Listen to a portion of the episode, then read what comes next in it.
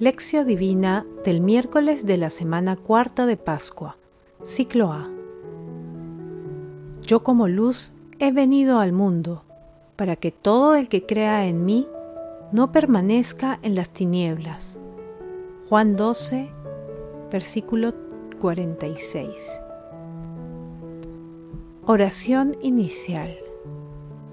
Santo Espíritu de Dios, amor del Padre y del Hijo, Ilumínanos con tus dones para que podamos comprender los tesoros de la sabiduría que Jesús nos quiere revelar en este día. Otórganos la gracia para meditar los misterios de la palabra y revélanos sus más íntimos secretos. Madre Santísima, intercede ante la Santísima Trinidad por nuestra petición. Ave María Purísima, sin pecado concebida. Lectura. Lectura del Santo Evangelio según San Juan, capítulo 12, versículos del 44 al 50.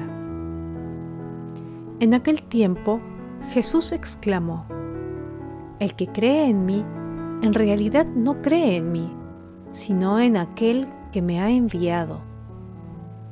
Y el que me ve a mí, Ve al que me ha enviado. Yo como luz he venido al mundo para que todo el que crea en mí no permanezca en las tinieblas.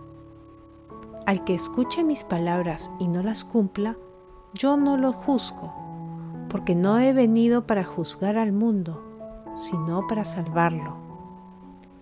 El que me rechaza y no acepta mis palabras, ya tiene quien lo juzgue la palabra que yo he anunciado es la que lo juzgará en el último día. Porque yo no he hablado por mi cuenta. El Padre que me envió es quien me ha ordenado lo que he de decir y hablar. Y yo sé que su mandato es vida eterna.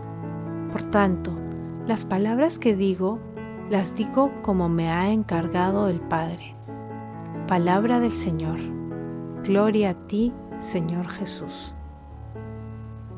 El pasaje evangélico de hoy pertenece al texto denominado Fin del Ministerio Público de Jesús, ubicado entre los versículos 37 y 50 del capítulo 12. Antes de la lectura de hoy se ubica el texto de la entrada triunfal de Jesús en Jerusalén, el anuncio de su glorificación a través de la cruz y de su muerte y la incredulidad de muchos judíos ante las obras de Jesús.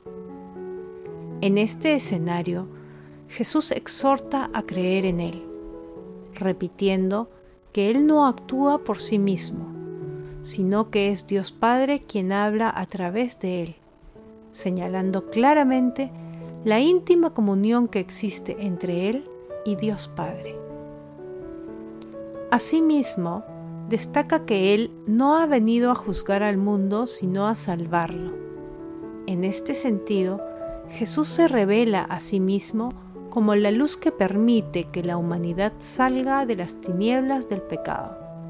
Es la luz que llega a través de su palabra, que será la referencia principal en el juicio, para quienes no aceptan a Jesús y sus enseñanzas.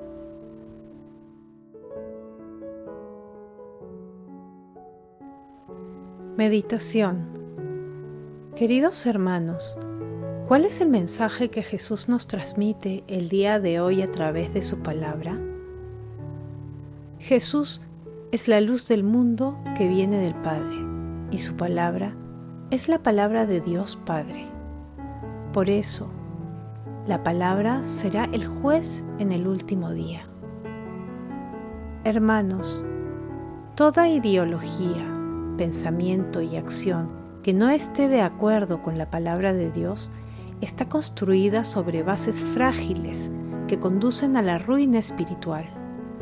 El aborto, la eutanasia, la ideología de género, la cultura del consumismo y del descarte, la corrupción, la indiferencia y el egoísmo son expresiones del distanciamiento que tiene una proporción de la humanidad con Dios y su palabra.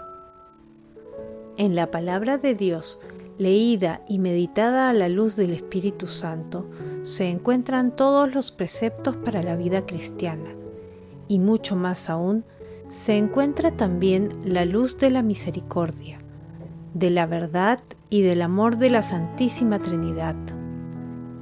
La palabra está cerca de todos, pero cada uno es libre para aceptarla o rechazarla.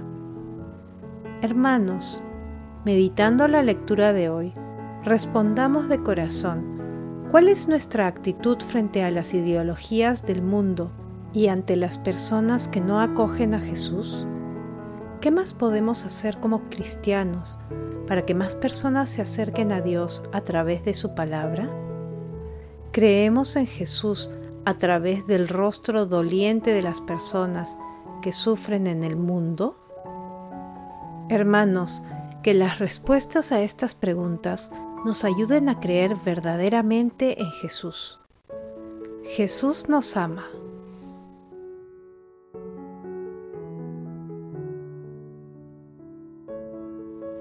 Oración.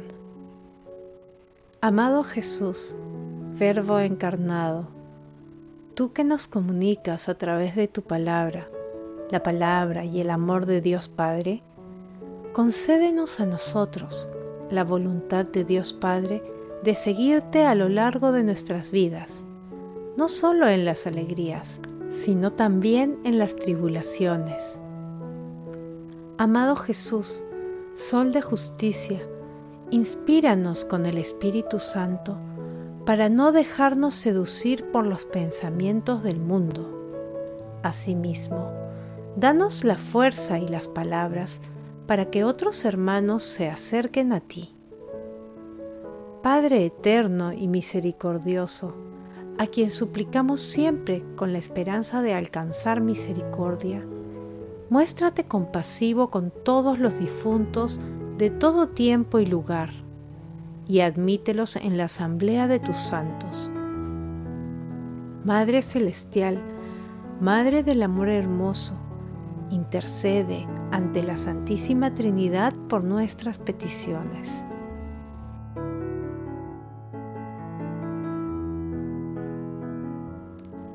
Contemplación y acción. Queridos hermanos, contemplemos a Jesús, el Verbo encarnado, enviado por Dios Padre, con la lectura de una parte del Salmo 18. La ley del Señor es perfecta y es descanso del alma.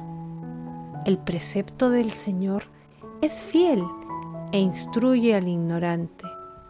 Los mandamientos del Señor son rectos y alegran el corazón.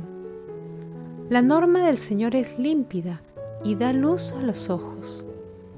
La voluntad del Señor es pura y eternamente estable.